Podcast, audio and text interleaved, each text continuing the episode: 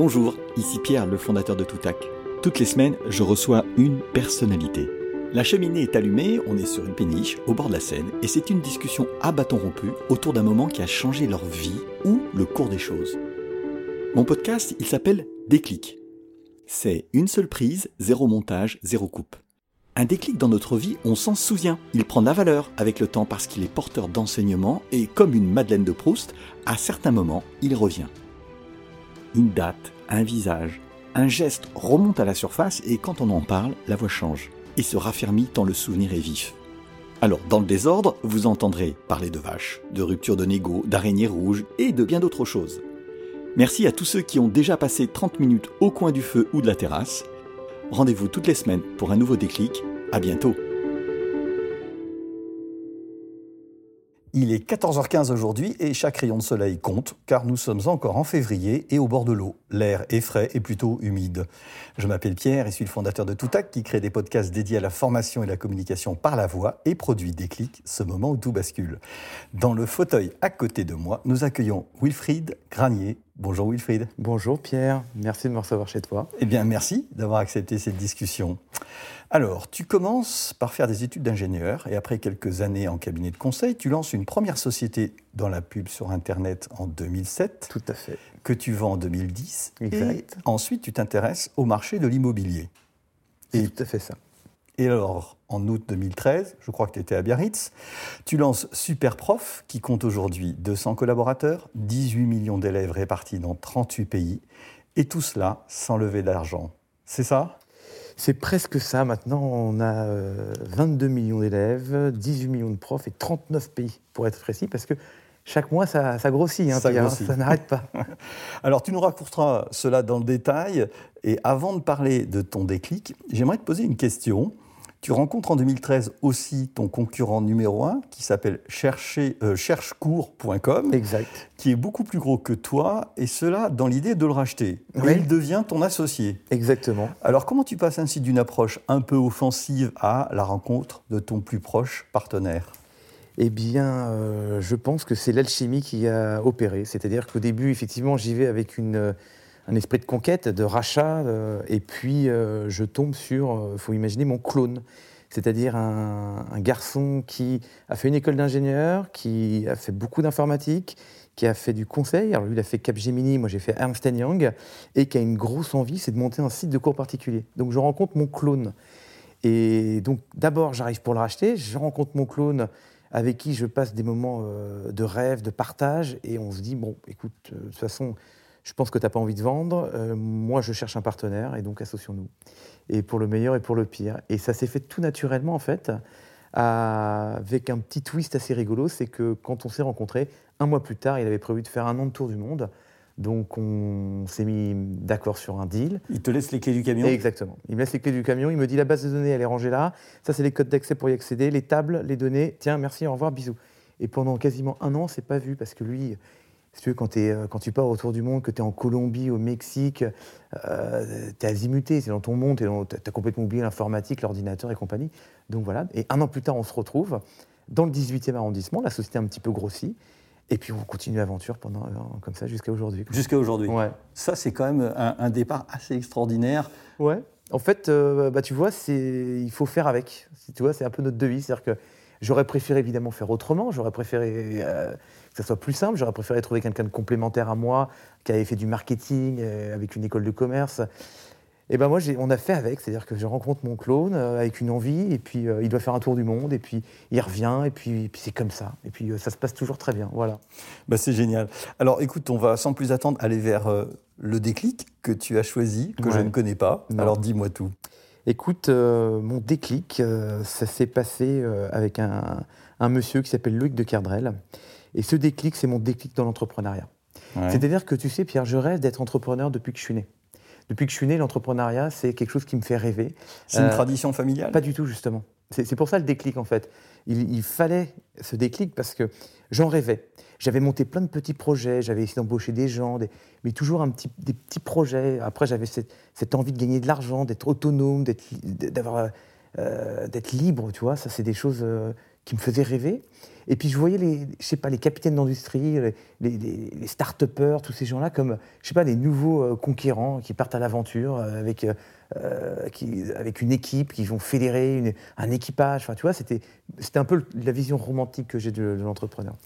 Et moi, justement, je, je, ne connais aucun entrepreneur à l'époque. Je ne connaissais aucun entrepreneur. Je suis fils d'enseignant. c'est peut-être ça aussi le rapport avec Superprof, mais ma maman est mère au foyer et et je ne connais pas d'entrepreneur. Personne n'est entrepreneur dans ma famille. Tout le monde a, des jobs assez classiques dans l'éducation nationale. Euh, voilà. Et, et, je rencontre justement un entrepreneur qui me fait basculer. Et c'est ça, ce truc-là. Et qu'est-ce qu'il faisait, alors, cet entrepreneur?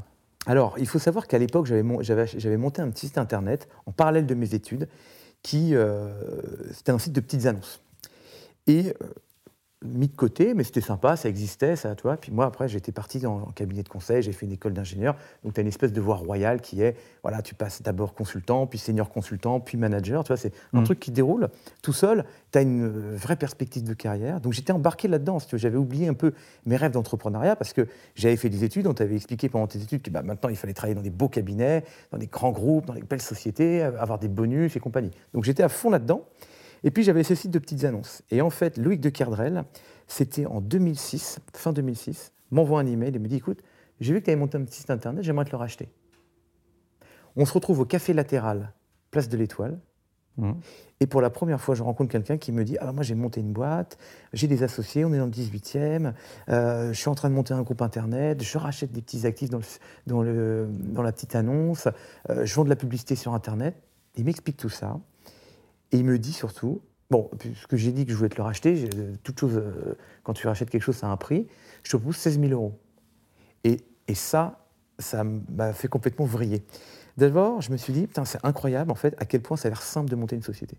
Parce qu'il m'explique, bah, c'est tout bête, tu vas voir un comptable, j'en connais plein, tu, il te monte les statuts, tu les déposes, tu prends une banque, tu mets un capital social, et puis voilà, après tu te débrouilles, tu trouves des clients, tu as, as, un compte bancaire, tu reprends des chèques, tu les encaisses, des virements, ils te payent ça paraît tout bête maintenant, mais à l'époque, moi, je me disais, mais en fait, je ne sais même pas comment faire pour monter une boîte. Est-ce que tu dois aller voir un avocat tu sais, Tout est romantique, enfin romantisé, je ne sais pas très bien, mais ton imagination te, fait, euh, te met plein de barrières.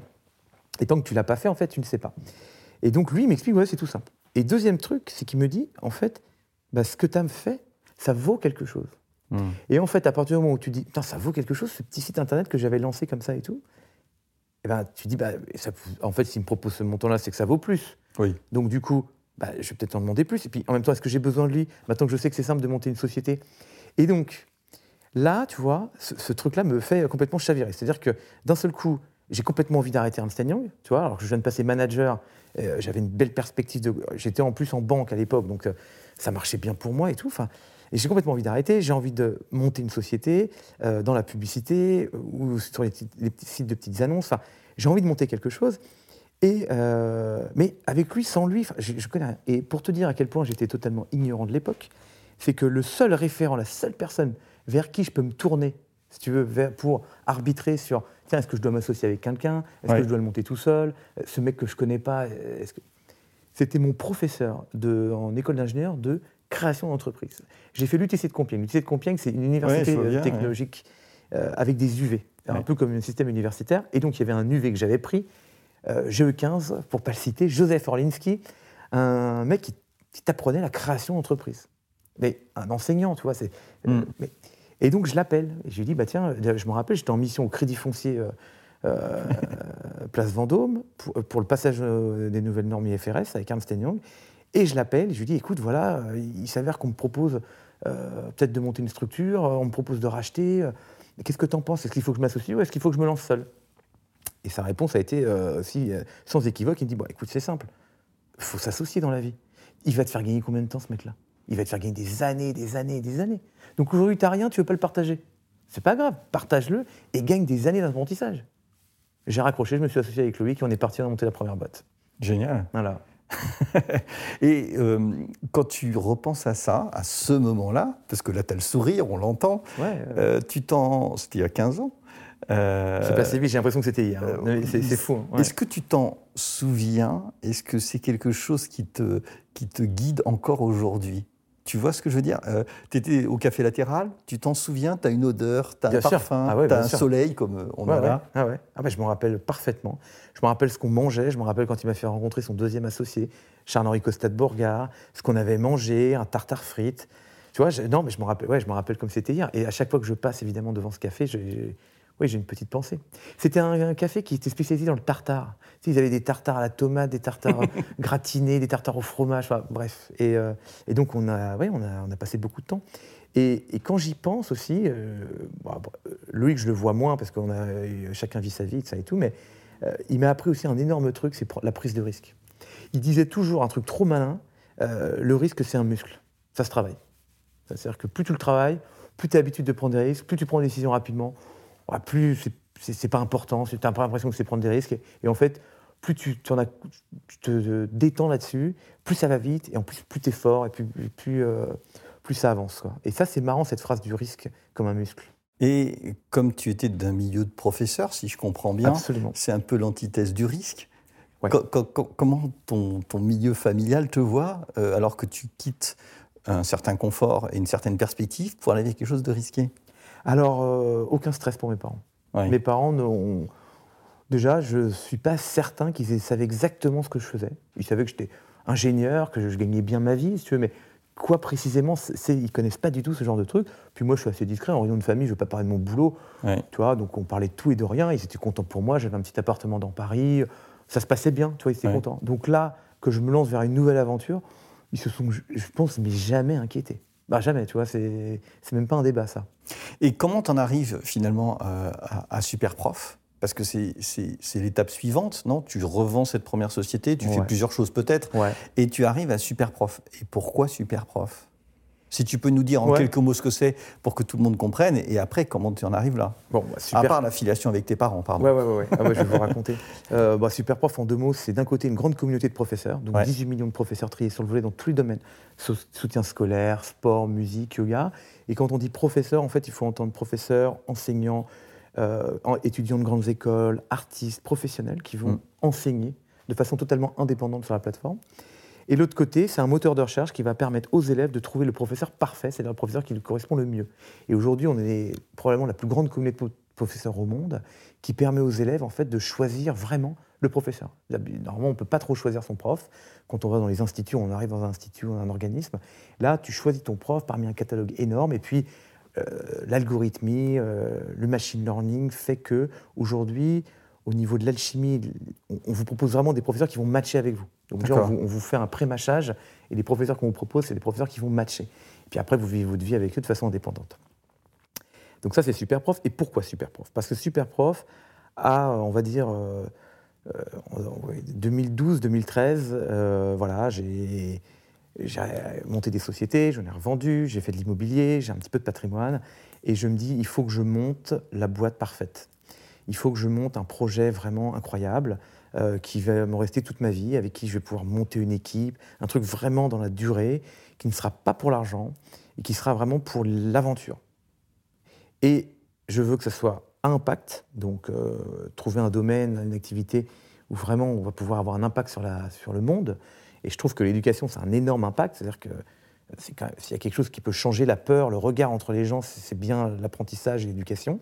Ça rend plus intelligent, donc ça rend plus ouvert. Donc ça a un impact en tout cas.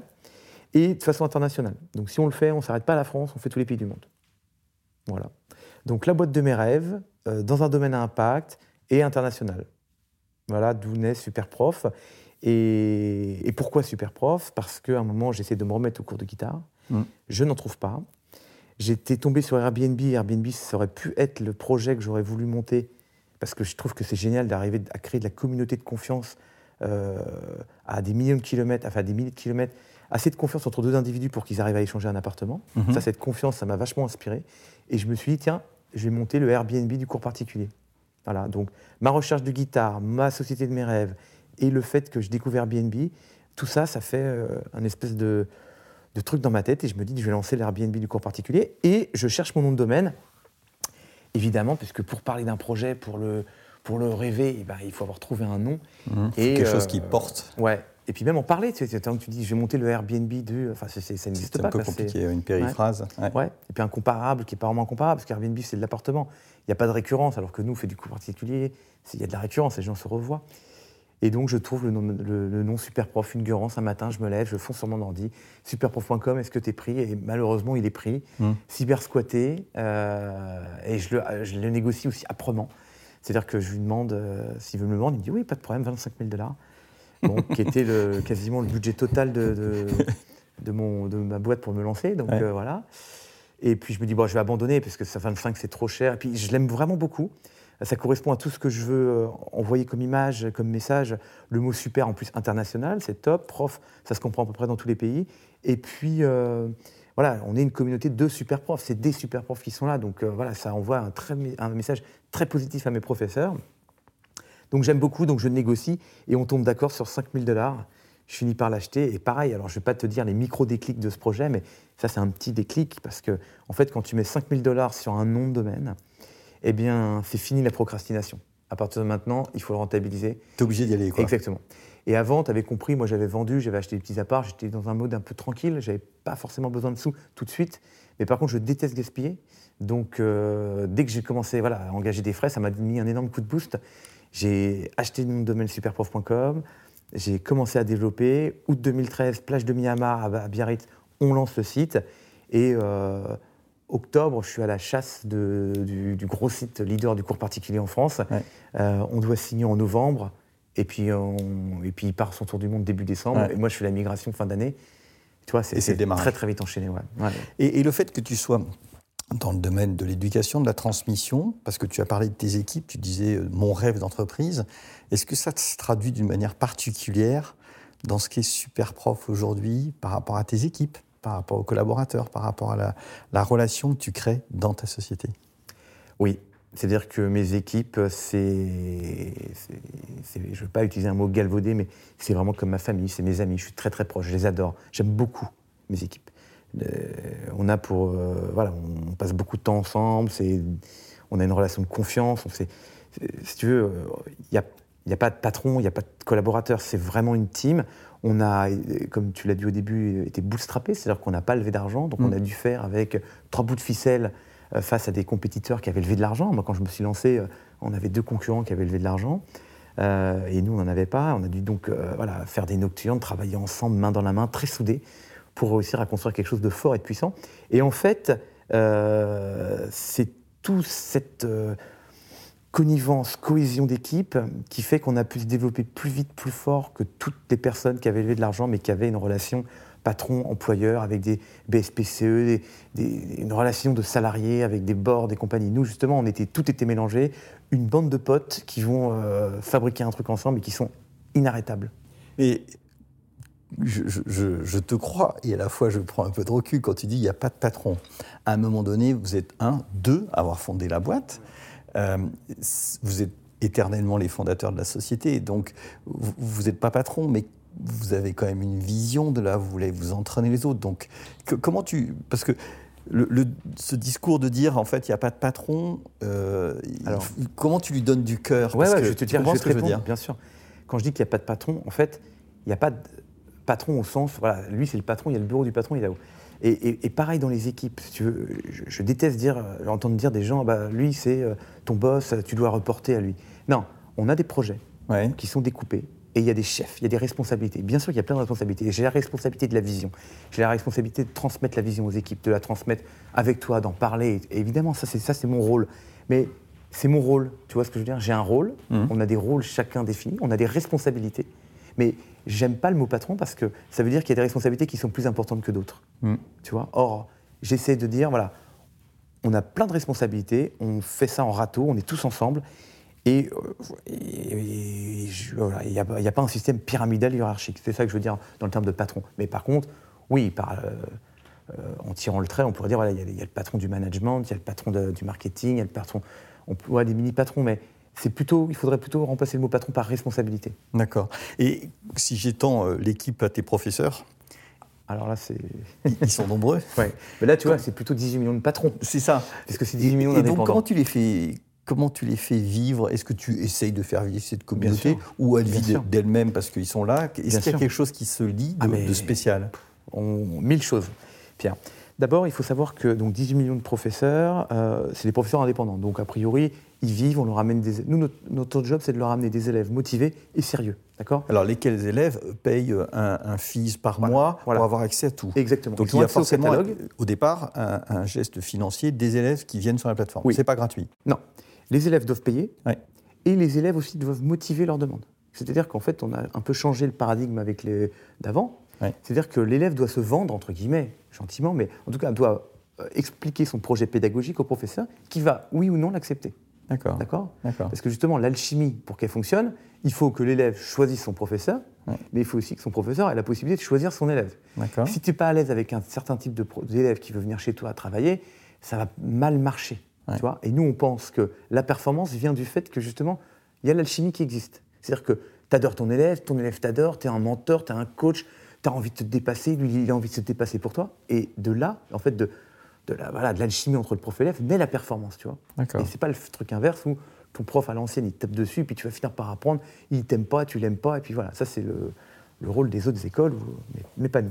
Euh, et donc, ça pour te dire que les professeurs sont indépendants. Mais pour autant, en fait, on essaie énormément de les faire se rencontrer. Parce qu'on sait que le métier de professeur, c'est un métier difficile, parce que tu es seul. En fait, tu es mm. seul, tu rencontres tes élèves, tu discutes et tu échanges avec tes élèves, mais tu vois pas d'autres professeurs. Et donc, nous, on avait organisé beaucoup, beaucoup d'événements. Alors, on a des ambassadeurs, par exemple, chez mm. Superprof. Rien qu'en France, on a 3500. Les 3500 ambassadeurs, ils nous aident, ils rencontrent, ils font des soirées, ils rencontrent d'autres professeurs. D'accord? Et, et puis, nous, on les a tous rencontrés. Ensuite, après, on fait des masterclass. On a organisé des masterclass. Par exemple, la dernière en date, c'était à Lisbonne. Euh, on a fait est-ce que c'est une bonne idée ou non d'offrir le premier cours à ton mm. élève mm. Et sous quel format Est-ce que tu offres un cours d'une demi-heure, d'une heure Est-ce que tu enchaînes une, voilà, une masterclass qu'on a organisée à Lisbonne pour nos professeurs portugais Donc voilà, plein d'événements comme ça, tu vois, pour les fédérer. Et donc ça, c'est très important parce qu'il faut que tu imagines que au début, j'y pensais pas. Je pensais, je pensais pas à ça, mais je veux transformer le métier de prof particulier aujourd'hui, mm. une vision supplémentaire qu'on s'est rajoutée, en un vrai métier. C'est-à-dire que je veux que le professeur, ça soit pas quelqu'un de seul qui subisse ses agendas avec des annulations de dernière minute, l'élève qui le plante, mais bon, comme il est sympa et que le petit a été malade, du coup, bah, c'est pas grave, il me paiera pas, mais du coup, je peux pas bouquer mon créneau. Enfin, toi, tous ces trucs, les, trucs qui font que le métier de prof est, compliqué, mm-hmm. la solitude, les annulations de dernière minute, les problèmes de paiement, c'est pas toujours facile d'être payé par son élève, euh, la fiscalité, l'agenda, le, booking de cours, eh ben, on est en train de travailler sur tous ces sujets dont je viens de te parler mhm. pour permettre aux professeurs d'en faire un vrai métier. Moi, j'aimerais qu'on dise, bah là, aujourd'hui, je ne suis pas euh, ça slash prof particulier, mais je suis prof particulier à plein temps et puis voilà, c'est mon métier. Et est-ce que dans ton développement, puisque tu es à l'international, tu, vois des différences de perception de ce qu'est super prof, j'en sais rien, en Espagne, au Brésil, je ne sais pas, aux États-Unis, je ne sais pas encore où vous êtes, mais est-ce que euh, la, la transmission du savoir qu'on connaît nous en France, est-ce qu'elle est différente Est-ce que ça entraîne quelque chose de différent pour Superprof? Bien sûr. Alors, euh, en fait, elle est extrêmement différente. Chaque, chaque pays euh, a un système scolaire particulier qu'on ne connaît pas, une façon de rechercher les cours, une façon de s'adresser aux professeurs. Donc, en fait, nous, à chaque fois qu'on lance un nouveau pays, mm. il faut que tu saches que d'abord, le premier truc qu'on fait, c'est on recrute un natif du pays qui va transformer le superprof, la base superprof, mm. en superprof local. Donc si demain tu es sur le super prof mexicain, par exemple, mmh. tu ne verras que des choses en mexicain, le système scolaire mexicain. La façon de chercher, c'est par barrio, par quartier. Mmh. Et si tu contactes le support, tu ne parleras qu'à des Mexicains. C'est même pas, c'est même pas de l'espagnol que tu vas, c'est vraiment les expressions mexicaines parce que tout a été fait par des Mexicains. Donc tu vois, bien sûr, on adapte énormément le site pour que bah, les professeurs et les élèves puissent s'y retrouver. Et en fait, tu te rends compte, moi des fois, je m'amuse de faire des comparatifs comme ça de, de tendances, de recherche de cours. Chaque pays a ses tendances. Mm. Chaque pays va te dire, en France par exemple, la bête noire c'est les maths, donc les maths c'est des énormes demandes. Mais tu vois en Espagne, les maths ça arrive peut-être à la dixième position. En, Espagne, ils, cherchent eux plutôt à travailler les langues. et, chacun des pays en fait a ses particularités et, on pourrait faire euh, une analyse complète sur les 39 pays et, qu'est-ce que les gens cherchent, comment, pourquoi et tout quoi. Mais euh, non, non, il y a beaucoup de particularités, mais Superprof, c'est adapté évidemment à la particularité du pays avec que des gens natifs. En fait, nous, chaque personne qui travaille sur un site est natif. C'est multilocal plutôt qu'international, en fait, super. C'est ça, tu multiplies les, les, les, différences. En fait, on ne sait pas que c'est français quand tu es au Mexique. Impossible. D'accord. C'est impossible de savoir. Et euh, aujourd'hui, alors j'ai entendu certaines de, de tes euh, interviews et ainsi de suite, et ce qui m'a frappé, c'est que tu parles beaucoup de ton fils. Ah oui, oui, aussi. Ouais, ouais, Alors, c'est toujours une histoire de transmission, c'est quoi C'était assez, euh, assez étonnant parce que. Ah ouais. Bah, bah, alors là, tu m'as pas porté le sujet de la famille. Donc oui, non, je suis fou amoureux de mon fils. Donc euh, oui, il a trois ans, il s'appelle Olympe. C'est un non, mais c'est un personnage exceptionnel. Bien sûr, euh, c'est ton fils. Aussi, aussi, mais je crois qu'il est vraiment exceptionnel. non, non, mais oui, voilà, j'ai pris du temps pour faire mon premier enfant. J'ai rencontré ma femme il y a peu de temps. Euh, il y a 4 ans exactement. Et euh, voilà, coup de foudre intégral. Euh, voilà, c'était la femme de ma vie. Je l'ai tout de suite vue et j'ai tout de suite eu envie de faire des enfants avec elle. C'est incroyable. Ça m'était jamais arrivé avant. Et à un moment, à 39 ans, je rencontre une personne et j'ai envie de faire des enfants avec elle dans, dans, la minute. Bon, c'est une expérience assez originale. On pourrait considérer que c'est un autre déclic, mais c'est pas celui que j'ai choisi aujourd'hui. Et oui, mon fils, c'est quelque chose de très important pour moi, absolument. Et dans, dans, la transmission, est-ce que déjà, tu te dis, euh, super prof, vous êtes deux fondateurs, tu mhm. dis ça aujourd'hui ouais, Tu penses déjà à transmettre? Pas du tout. Non, surtout c'est l'histoire de ta vie. Ah ouais, j'aimerais, je détesterais euh, polluer les rêves de mon fils avec mes rêves à moi. C'est mon kiff, l'éducation, l'internet, monter des boîtes. J'aimerais pas du tout le mettre dans un mood où il veut faire comme papa. Donc, euh, transmettre, c'est, je suis plutôt anti-transmission à la rigueur. Là-dessus, je préfère transmettre des valeurs, transmettre le goût du risque, le goût de l'aventure, euh, la tolérance, la bienveillance, plein de choses comme ça. Mais alors, euh, la super prof ou les boîtes et mes kiffs, euh, non, je veux pas. Et quand tu, as une réussite comme tu la connais de super prof, le goût du risque, il s'émousse pas un peu? Parce que finalement, tout ce que tu as construit t'amène aussi du confort, t'amène des personnes qui peuvent gérer pour toi. Et, donc, ben, peut-être moins envie de prendre de risques ou la peur de perdre. Non, pas du tout, Pierre. Je connais des gens comme ça, j'en ai vu, qui étaient euh, complètement euh, sclérosés et qui ne prenaient plus aucun risque parce qu'ils étaient agrippés à leur, magot, ils avaient trop peur de le perdre. Euh, non, moi je ne suis pas du tout encore arrivé là. Déjà, je ne considère pas que j'ai réussi du tout. on fait presque chaque année. Qu'est-ce qui te fait lever le matin aujourd'hui? Deux choses qui me font lever mes équipes, mon équipe. C'est le premier point. J'adore travailler avec eux. C'est mes amis, c'est mes potes. je sais qu'on va passer une trop bonne journée, de galère, mais mm ensemble, donc pas de débat. Et deuxième point, la croissance. En fait, Superprof, on, fait, on multiplie par deux chiffres d'affaires, quasiment par deux les équipes chaque année. Hmm. C'est quelque chose de très violent, mais c'est quelque chose de très enrichissant. Et c'est très. Euh, voilà, ça me donne envie de me lever, ça me donne envie de prendre des risques. Enfin, euh, voilà, c'est quelque chose de très puissant et ça me permet d'apprendre en permanence. C'est sûr que s'il n'y avait plus de croissance et que j'étais dans un système de gestion, de rentabilité, d'amélioration, de toi, de petits réglages, j'arrêterai Superprof. Hmm. Mais moi, Superprof, je le vis comme un, truc qui doit se renouveler.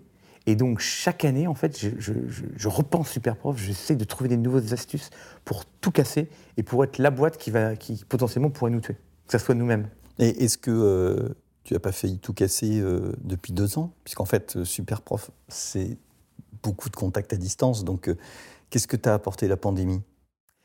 Ou pas? Alors, si j'avais pu m'en passer, je m'en serais passé, hein, parce qu'on a quand même eu des chiffres qui ont chuté euh, tout de suite et ça fait peur.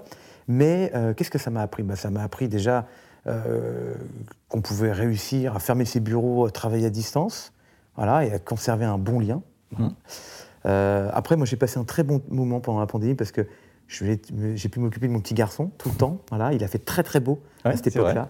Moi, j'avais une terrasse, on faisait des barbecues, je me rappelle le soir avec ma femme, alors qu'il faisait voilà, on était en pleine pandémie, on faisait des barbecues, c'était rigolo.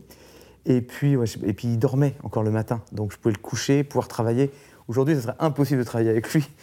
Euh, mais, mais, à l'époque, je pouvais encore le coucher. Le matin, j'avais 2-3 heures. L'après-midi, pareil, j'avais du temps.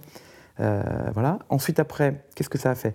Euh, J'ai vu l'envie la, qu'avaient les équipes de sauver la boîte. Euh, c'est-à-dire qu'ils se sont dit à un moment, tous les professeurs, ils vont être démunis, ils vont nous appeler, ils vont nous contacter.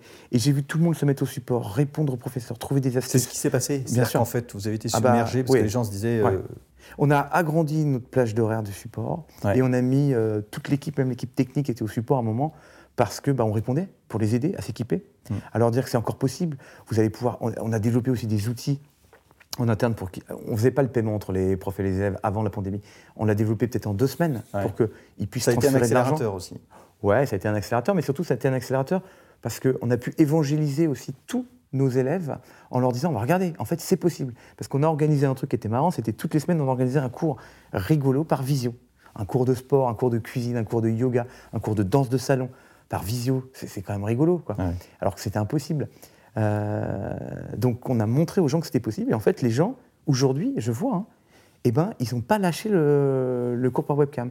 Et un autre truc qui est vachement bien, Pierre, c'est qu'avant, les gens, ils prenaient des cours de piano. Les vacances arrivaient, ils prenaient plus de cours de piano. Pierre commençait. Hmm. Maintenant, les cours de piano, ils continuent pour les vacances. Bah, on se voit pendant l'année, et puis pendant les vacances, bah, je vais prendre une heure par webcam. Et puis je retravaillerai, puis j'ai un piano. Alors évidemment, il faut un, que l'élève ait au moins un piano, mais en vacances, il a son piano, il est dans la maison familiale, mais il peut continuer à donner des cours. Donc ça, c'est chouette. Et puis, euh, puis nos, professeurs ont vachement bien joué le jeu. Et je te dis, même si au début on a une grosse baisse, euh, parce que sidération, parce que si tu veux, quand tu es euh, en pleine pandémie, tu te confines et qu'on est en train de te faire des attestations et que tu n'as jamais vu ça, tu n'as pas envie de prendre des cours. Mais en fait, à un moment, quand ça s'est tassé, deux semaines plus tard, on a vu les courbes remonter, remonter, remonter. Et les gens ont pris d'autant plus de cours. C'est que il y avait l'école à la maison. Donc les parents d'élèves, ils avaient envie d'avoir des profs qui pouvaient donner des cours à leurs enfants. Parce que l'école à la maison, c'est pas marrant.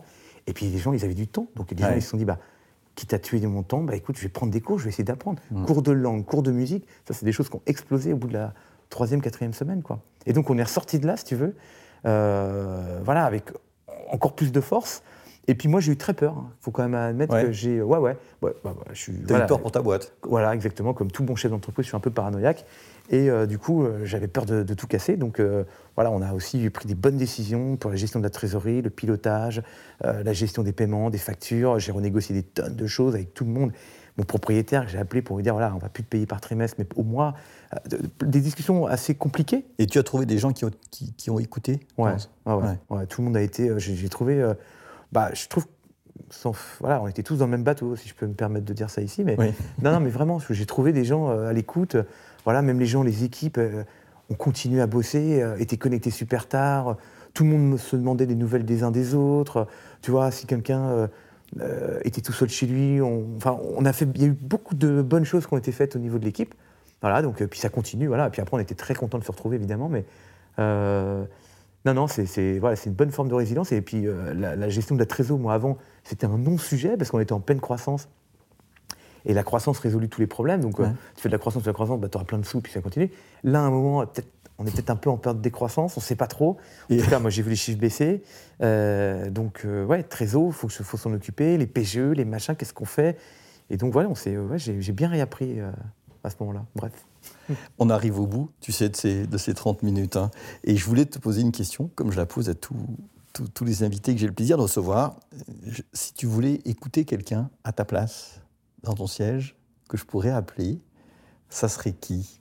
Alors, si je pouvais euh, inviter quelqu'un et mettre ici, il serait trop content, je te dirais d'inviter Oussama Hamar. Oussama Hamar, d'accord. C'est un personnage exceptionnel, extraordinaire. Et tu sais, c'est ce monsieur qui faisait plein de vidéos, qui était à The Family, qui est un, être incroyable, euh, bon vivant, ça et tout. Et, et pourquoi je te dis que j'aimerais bien l'écouter? Parce que c'est longtemps que je ne l'ai pas écouté. En fait, il a quitté The Family. Et je devrais recevoir son associé, ex-associé Alice. Ah oui Au mois de mars. Eh bien, eh ben, Alice aussi est un personnage extraordinaire. Donc, tu as, voilà, as, as, de la chance. Eh bien, écoute, merci en tout cas d'avoir pris le temps de venir jusqu'ici. Et puis, bonne chance pour la suite. Merci beaucoup, Pierre. Voilà, cet épisode de Déclic produit par Toutac Pro est terminé. Si vous en êtes là et que vous l'avez aimé, laissez des commentaires et une notation sur votre plateforme d'écoute préférée ou laissez-moi un commentaire sur LinkedIn. Je me ferai un plaisir de vous répondre. Rendez-vous toutes les semaines pour un nouveau déclic. À bientôt.